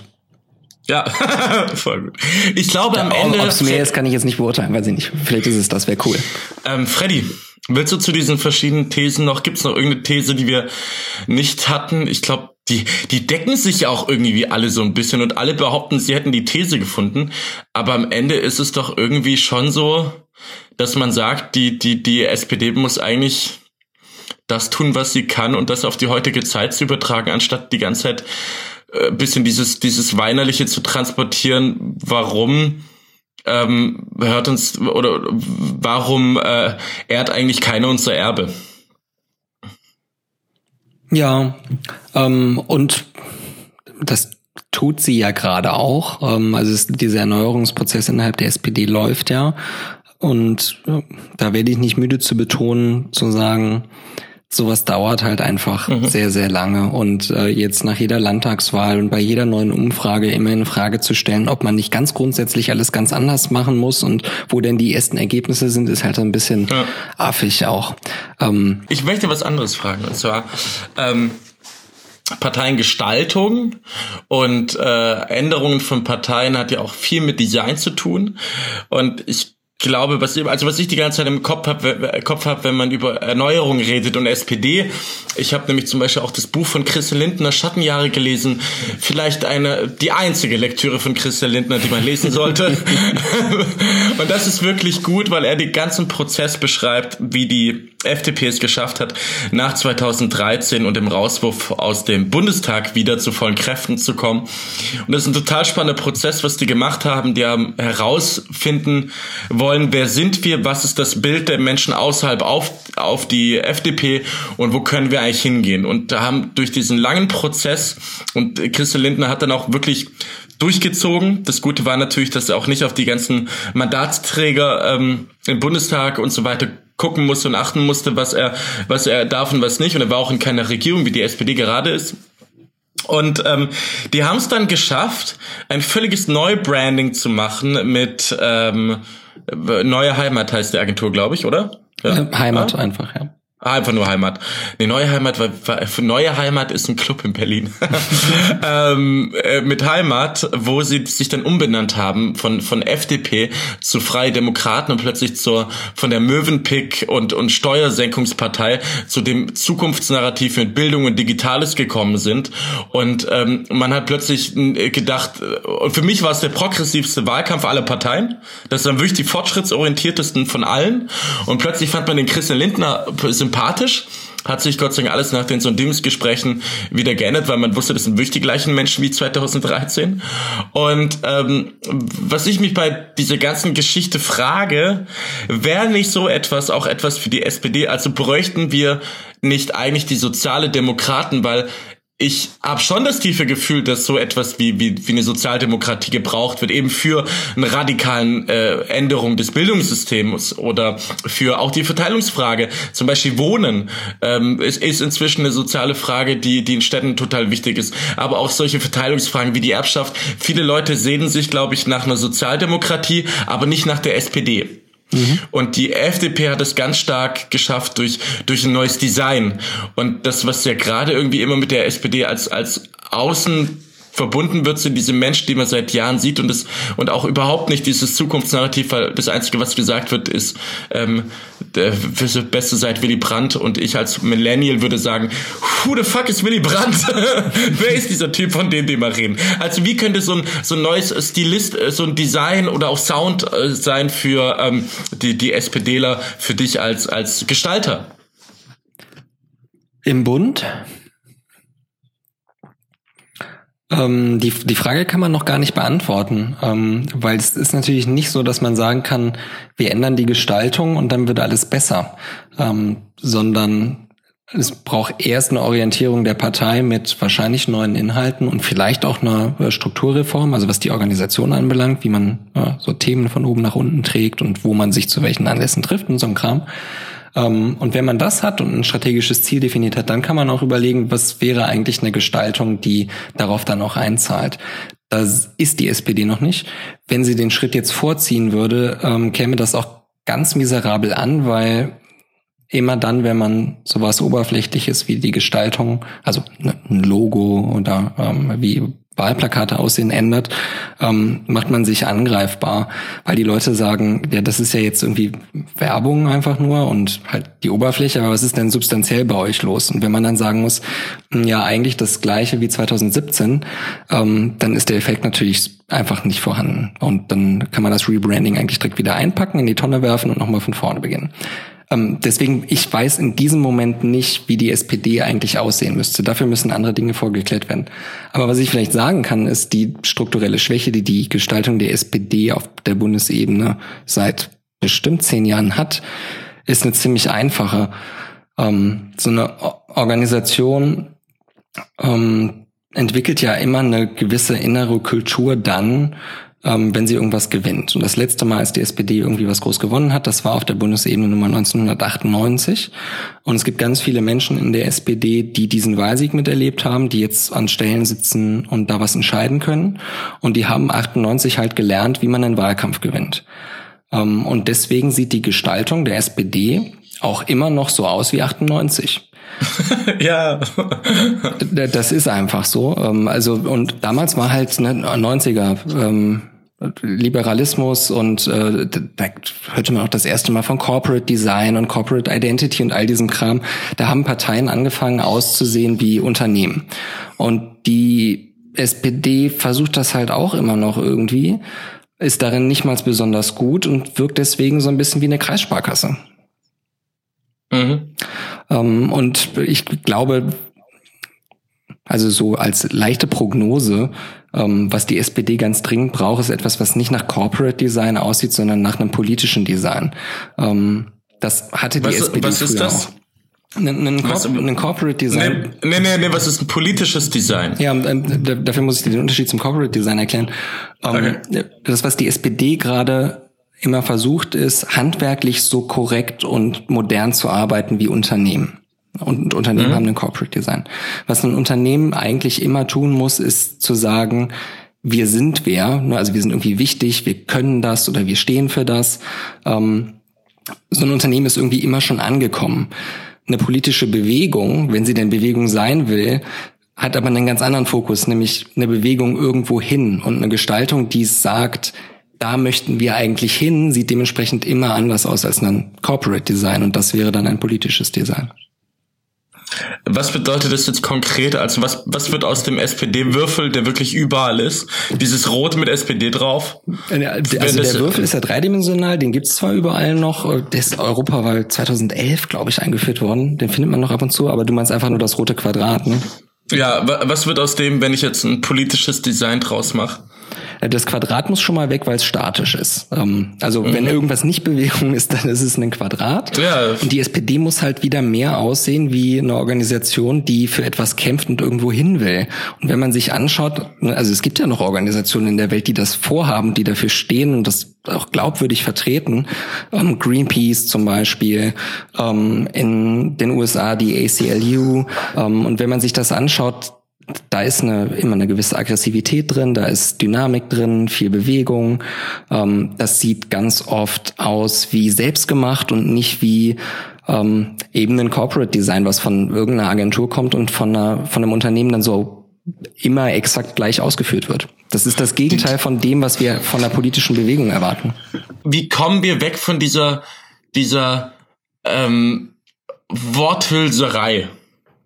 Weil das ist das, was mich bei der SPD so aufregt, ist dieses, boah, ihr seid so langweilig und ihr seid so, Ihr, ihr, ihr, seid so, es gibt ja das Wort drüber und die sind halt, ihr seid so drunter. Weißt du, was ich meine? So von, von, also es gibt ja, mir halt Das nichts. ist ja nochmal eine andere Frage. Das hat ja mit Gestaltung erstmal nichts zu tun, sondern die, die geht um Sprache. Ähm, ja, genau, genau. Ich glaube auch, dass die Sozialdemokratie äh, daran arbeiten muss, anders zu klingen. Also jetzt nicht nur handwerklich, ne? also man, man kann ja den Vorwurf machen, oft Begriffe zu prägen, die keiner versteht. Also die sind einfach unverständlich, die sind schlecht geframed oder gar nicht geframed oder viel zu lang. Ähm, das gibt's auch alles. Ähm, aber ich glaube auch, dass die Sozialdemokratie ähm, so ein paar neue Sprachbilder benötigt und ähm, ja. Alternativen zu Floskeln, die sie immer pflegt. Also das geht mir in jedem Podcast ja ganz genauso. Ähm, wenn ich versuche, was zu formulieren, dann fallen mir halt genau die Formulierungen ein, die ich immer in der Politik höre. Und so setzen sich ja so Floskeln fort. Und die Leute haben dann halt irgendwann das Gefühl, ja, das habe ich jetzt aber schon 500.000 Mal gehört und es tut sich ja irgendwie nichts. Ähm, also scheint das ja eine leere Worthülse zu sein. Ähm, mhm. Ein Arbeitskreis, der sich mal nur damit beschäftigt, zu sagen, wie können wir denn das, was wir fordern, anders ausdrücken als vorher so dass es dann auch noch verständlich ist ne, und irgendwie vielleicht kurz und bündig ähm, in den richtigen Milieus andockt. Ähm, das wäre auch eine super interessante Aufgabe. Freddy, hast, hast du noch irgendwas äh, zur SPD zu erzählen? Wenn nicht, dann würde ich, würde, würde ich, lang. Was, würde ich, würde ich Richtung letzten Block gehen. Ja, machen wir das. Ähm, da ist natürlich die, die, die schöne Frage, Freddy, wann würdest du wieder aus voller Überzeugung die SPD wählen? Was ist die Utopie für deine SPD? Ähm, ich würde Stand heute schon aus voller Überzeugung SPD wählen, auch wenn die SPD gerade eine Baustelle ist. Ähm, aber ich tue das aus Überzeugung, deswegen bleibe ich auch in der Partei und deswegen ähm, beschäftige ich mich auch mit so Fragen, über die wir heute gesprochen haben, ähm, weil ich glaube, dass es ganz notwendig ist, dass es in Deutschland eine Partei gibt, die versucht, Volkspartei zu bleiben, selbst wenn das dann keine 40 Prozent gibt, sondern von mir aus nur 27 oder 28, ähm, weil ich es demokratietechnisch einfach für notwendig halte, dass eine Partei sagt, ähm, wir, wir machen hier keine Klientelinteressen, sondern wir wollen für alle das beste Ergebnis erzielen. Das kann sein, dass dieses Angebot an die Wähler nicht immer das attraktivste ist. Das ist es offenbar gerade jetzt nicht. Äh, das kann sich aber auch wieder ändern. Und wenn sich das ändert, muss die SPD einfach zur Stelle sein. Mhm. Kannst du das nachvollziehen? Ja, ich kann das völlig nachvollziehen. Ich habe gerade bei deinem Satz, ich will eine Partei, die keine Klientelinteressen erfüllt, ähm, daran denken müssen, das erfüllt ja die, die Anforderung zu sagen, SPD als Partei der Arbeit und nicht SPD als Partei der Arbeiter. Ja, denn die Partei der, denn die Partei der Arbeiter ist auch Klientelinteresse. Mhm. Ich, hab ich, ich habe im Übrigen gedacht. auch gar nichts gegen Klientelinteressen. Ne? Also in der Demokratie gibt's ja auch Ausgleich darüber, dass man die einen mal an die Regierung wählt und dann mal die anderen. Ähm, dadurch kann man ja auch irgendwie Kompromisse herstellen. Aber ich, und das ist jetzt was ganz Persönliches, ich finde einfach ein Gesellschaftsbild ganz fürchterlich, in dem jeder immer nur das wählt, was für ihn am besten ist und sich keine Gedanken darüber macht, dass es noch andere Menschen gibt. Ähm, und damit das nicht passiert, muss es einfach eine Option im Bundestag geben, die sagt, wir passen auf alle auf. Wann würdest du denn wieder aus voller Überzeugung SPD wählen? ich ich habe noch nie in meinem Leben SPD gewählt. Ähm, immer die Grünen. Ich glaube, ganz einfach aus, aus dem intrinsischen Empfinden heraus, dass die Klimafrage die Jahrhundertfrage und die Menschheitsfrage ist. Wenn die SPD das glaubwürdiger vertreten könnte als die Grünen, das werden sie nicht können, nee. würde ich die SPD mal wählen. Ich glaube, wenn ich die SPD wählen würde, wäre es ein Moment, wo es wirklich drauf ankommt. Also ich gebe mal vielleicht ein, ein analoges Beispiel. Präsid Bundespräsidentschaftswahl in äh, Österreich, Van der Bellen gegen Hofer. Mhm und du weißt irgendwie, der Sozialdemokrat hat keine Chance und da ist irgendwie ein Faschist zu verhindern. Da in so einer Situation, Van der Bellen ist ja von den Grünen in Österreich, mhm. aber in so einer Situation würde ich dann, glaube ich, die SPD wählen, wenn es wieder auf was ankommen würde, was total wichtig gerade ist. Ähm, ich, ich, ich glaube, ich muss die Frage anders beantworten. Was ist für mich ein Weg, wo ich mir wünschen würde, wo die SPD hingeht, ist, glaube ich, die bessere Frage, weil ähm, sie glaube ich, mir kulturell auch viel zu fern ist, auch ein bisschen. Aber ich glaube, sie könnte kulturell mir näher kommen. Und ich glaube, was der SPD gut tun würde, ist, das ist auch das, was, worauf ich ja ein bisschen neidisch bin, ist immer noch, ähm, die SPD hat einfach mal über 400.000 Mitglieder. Und diese über 400.000 Mitglieder bedeuten, dass da auch ganz, ganz viel Expertenwissen und Erfahrung drin steckt. Und das sind Leute, die in ganz, ganz wichtigen Institutionen drin sitzen, äh, wie die AWO, du hast es schon mehrmals in diesem Podcast heute genannt, in den Kulturvereinen auch immer noch, ähm, die irgendwie Studiedirektoren sind, die Lehrerinnen und Lehrer sind, die aber auch inzwischen bei der Bank arbeiten und die in so ziemlich allen Milieus zu finden sind. Dementsprechend hat die SPD auch durch ihre ganze Schlagkraft die Möglichkeit, so ein bisschen den Aggregat der Gesellschaft zu spielen. Ähm, wo ich deswegen eigentlich wieder Bock hätte, eine Sozialdemokratie zu erleben, die Rolle schreibe ich jetzt aktuell den Grünen zu. Deswegen macht es ja gerade so Spaß, den Grünen zuzugucken als Grünmitglied. Aber was, glaube ich, ein guter Weg der SPD wäre, weil da die Grünen zum Beispiel noch nicht sind, wäre, sich den eigenen Stärken wieder bewusst zu werden. Also wer hat denn das Know-how der Mobilität des Autos? Wer hat das Know-how ähm, für die Arbeit? Wer hat das Know-how, um das Bildungssystem so radikal zu reformieren, dass die Menschen auf die Welt von, von morgen vorbereitet oder auch schon von heute vorbereitet äh, sind? Und ich glaube, die SPD hätte ich viel lieber als eine Partei, die mir erklärt, was ist, wie du es gesagt hast, die Utopie, auf die ich mich wieder freuen kann anstatt dass sie die ganze Zeit diese zwei Euro da mehr und da zwei Euro weniger oder sonst etwas macht oder sich damit selbst beschäftigt zu sagen, wir sind schuld, dass es den Menschen schlecht geht wegen der Agenda 2010 oder mir die ganze Zeit nur von der Vergangenheit erzählt, wie ähm, damals Willy Brandt. Also diese, diese, Verga diese Vergangenheitsverliebtheit und vor allem mit dieser Vergangenheit habe ich nichts am Hut. Ich weiß nur, dass der Willy Brandt irgendwie ähm, in Norwegen war im, im, im Untergrund und dann nach Deutschland gekommen ist und irgendwie den Kniefall gemacht hat und Osternährung. Aber den kenne ich halt aus Geschichtsbüchern. Ich habe mit diesen ganzen Helden der SPD nichts am Hut, außer dass sie bei mir im Geschichtsunterricht äh, genannt wurden. Und ich glaube, das, das, das ist auch so sinnbildlich, was gerade so schief läuft. Guckt doch, was ihr Geiles in der Zukunft machen könnt und nicht, dass ihr so vergangenheitsverliebt seid Zeit, weil, weil damit, damit schaufelt sich die SPD ihr Grab so und die muss, glaube ich, wieder die Relevanzfrage beantworten, wozu brauchst die Sozialdemokratie von heute? Und ich glaube, die hat da die Megathemen äh, als Kernkompetenzen und diese gerne auch mit den Grünen als als Kernkompetenz in ganz vielen anderen Fällen äh, verbinden kann mit der, der Klimafrage und so eine SPD wünsche ich mir, die wieder in ihre Stärken glaubt und auch an die Expertise und die Schlagkraft ihrer ganzen Mitgliederorganisation. Schön. Hättest du was zum Empfehlen? Ich ja. So, zum Abschluss? Ähm, wollen wir nicht zuerst die positive Kategorie machen? ich habe jetzt die ganze Zeit über die SPT geredet, deswegen dachte ich, wäre das Thema bei mir schon abgefrühstückt. schnell weg, schnell, schnell zu Ende mit diesem Kack-Podcast. ähm, hast, du, hast du was, soll ich was Positives sagen? Ja, sag, sag, fang du mal mit was an. Ich überlege mir dann was in der Zeit. Ähm, ja, eher zwei Dinge hätte ich so als positive Sachen. Ähm, und zwar das erste ist, ich bin seit heute, Freddy, äh, Stand heute bin ich ein Jahr nicht Raucher. Und zwar nach elf Jahren Sucht und ähm, mir sagte mal eine Freundin meines Bruders, man kenne mich gar nicht oder man könne sich mich gar nicht ohne Rauchen vorstellen. Und ich habe es jetzt geschafft. Freddy, wir haben auch viele Stunden zusammen rauchend überlebt, glaube ich. Und äh, wir hatten sehr viele Diskussionen auch dabei. Vielleicht war auch die Zigarette der Grund dann mit dem Podcast anzufangen. So, ähm, wie Agenda 2010 der Grund war, die Linkspartei zu gründen, war vielleicht die Zigarette der, der Grund, den Podcast zu machen, weil wir dadurch viele Gespräche hatten.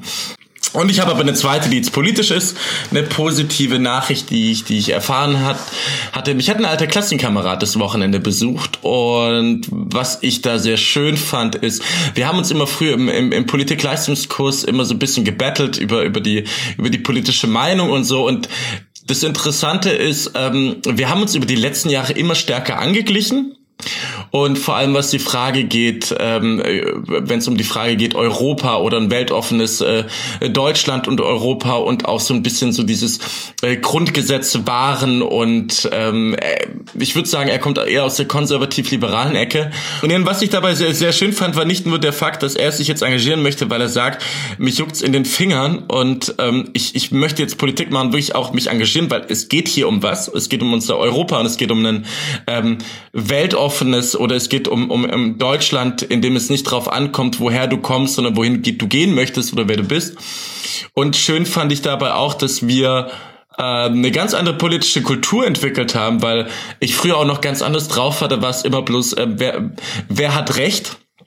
Und wir inzwischen so ähm, über die letzten, keine Ahnung, 20 Jahre so eine Gesprächskultur entwickelt hat, haben von, oder letzten 15, 10 Jahre irgendwie sowas, Gesprächskultur entwickelt haben, wo man inzwischen zueinander kommt, um gemeinsames konstruktive Gespräch zu finden. Und das war so für, für mich die, die politisch, die politisch positive Nachricht für mich war zu erkennen, ey, du kannst auch über, über Jahre kannst sich auch so eine Gesprächskultur weiterentwickeln. Und das hat mich äh, selber so, so im Nachhinein habe ich das erst kapiert, hat mich sehr gefreut, dass, dass das funktionieren kann so.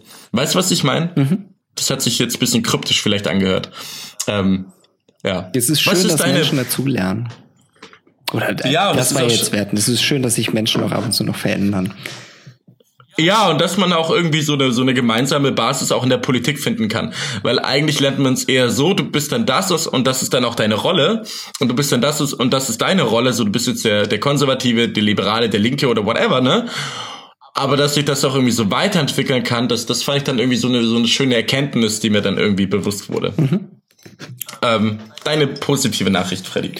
Ähm, ich habe gehört, dass Miriam Meckel ein neues Magazin rausgibt. Ähm, ich habe da nur die äh, Pressemitteilung der Wirtschaftswoche gelesen oder was ist Pressemitteilung, ein Artikel. Ähm, und ich glaube, es ist auch noch keine erste Ausgabe da. Ähm, aber Miriam Meckel will ein neues Magazin, Schrägstrich eine Plattform. Da bin ich mir noch nicht sicher, was das alles so heißt. Ähm, zum Thema äh, Fortschritt und digitale Zukunft in Deutschland äh, rausbringen. Ähm, und ich glaube, das ist eine Lücke auf dem deutschen Magazinmarkt mal einfach. Von daher freue ich mich da total drüber. Ähm, und Miriam Meckel ist halt großartig, deswegen kann das, glaube ich, echt was werden. Ja, danke, Freddy. Damit äh, hast du auch schon die Überleitung zu meinen Empfehlungen kaputt gemacht, weil ich, weil ich nämlich genau Miriam Me Meckel empfehlen wollte mit der Plattform ADA. Ja, aber dann weißt du die vielleicht auch mehr. Ja, die, das ist eine super geile Plattform. Sie möchte wirklich das aufgreifen, ein positives Zukunftsnarrativ zu machen. Sie hat auch ein Statement dazu abgegeben und gesagt, sie möchte 80 Millionen Pionierinnen und Pioniere äh, aus, aus Deutschland machen quasi.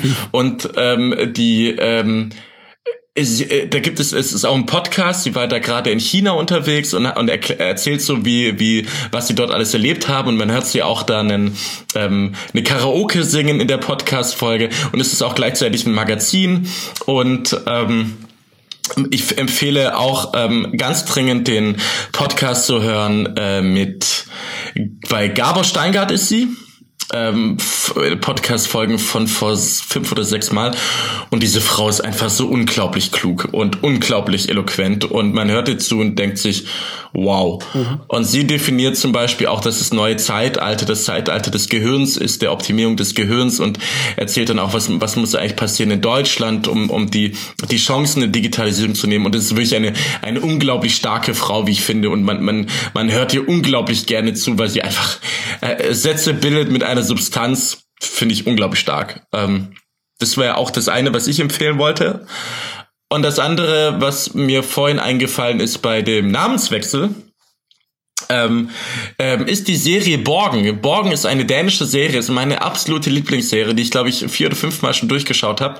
Da geht's um dänische Politik und sie war mal die Anführerin äh, einer Partei, von der sie dann, die sie nicht mehr weitergeführt hat und sie wurde dann ähm, hat sie hat eine eigene Partei gegründet mit die Moderaten, glaube ich. Das ist dann Staffel 3. Und es ist einfach eine unglaublich gute Serie, deswegen schaut euch alle Birgitte Nieborg an auf ihrem Weg durch Borgen äh, in Dänemark, in Kopenhagen und alles. Unglaublich geile Serie. Eine Politikserie, die nicht House of Cards ist. Und bei dir? Äh, ich würde diese Woche mal einen Podcast empfehlen. Das soll man ja auch machen. Ne? Die, die, die Konkurrenz loben quasi. Ähm, die New York Times hat eine total schöne neue Podcast-Serie gestartet, die heißt einfach The Argument. Ähm, und der Trick an äh, ja, diesen Podcast-Folgen ist, dass dort immer zwei Kolumnisten aufeinandertreffen, die so das liberale und konservative Spektrum gleichzeitig abdecken. Es gibt einen Moderator dazwischen. Äh, der konservative ist Ross Douthert und äh, die liberale ist Michelle Goldberg. Ähm, auch mega. Kann man auch, äh, sollte man bei New York Times einfach mal in der Suche eingeben. Ähm, schreibt über super spannende äh, soziale Themen, ähm, ist für jeden SPDler auch irgendwie eine Empfehlung wert. Und David Leonard ähm, moderiert ähm, und die wählen sich immer ein gerade aktuelles Thema in den USA aus und ähm, versuchen einfach mal von diesen beiden Polen ausgehend das Ganze zu besprechen. Und es ist ein bisschen weniger Show und mehr Substanz als äh, in deutschen Formaten, die es in der Art und Weise ja auch zum Beispiel im Fernsehen gibt. Okay. Ja, vielleicht für mich nochmal so ein, so ein positives Ding. Mich hat's mal wieder unglaublich gefreut, mit dir zu reden, Freddy. Ähm, ich finde auch dieser Podcast, der tut mir persönlich auch jedes Mal wieder gut. Und ähm, ist auch schon wieder Viertel vor zwölf. Leute da draußen, ihr müsst echt wissen, wir ziehen, wir machen das immer so spät abends. So, ich bin auch schon wieder, bin auch schon wieder echt durch. Freddy, gute Nacht, es war mir wieder eine Ehre. Grüße nach Berlin. Grüße nach Remscheid.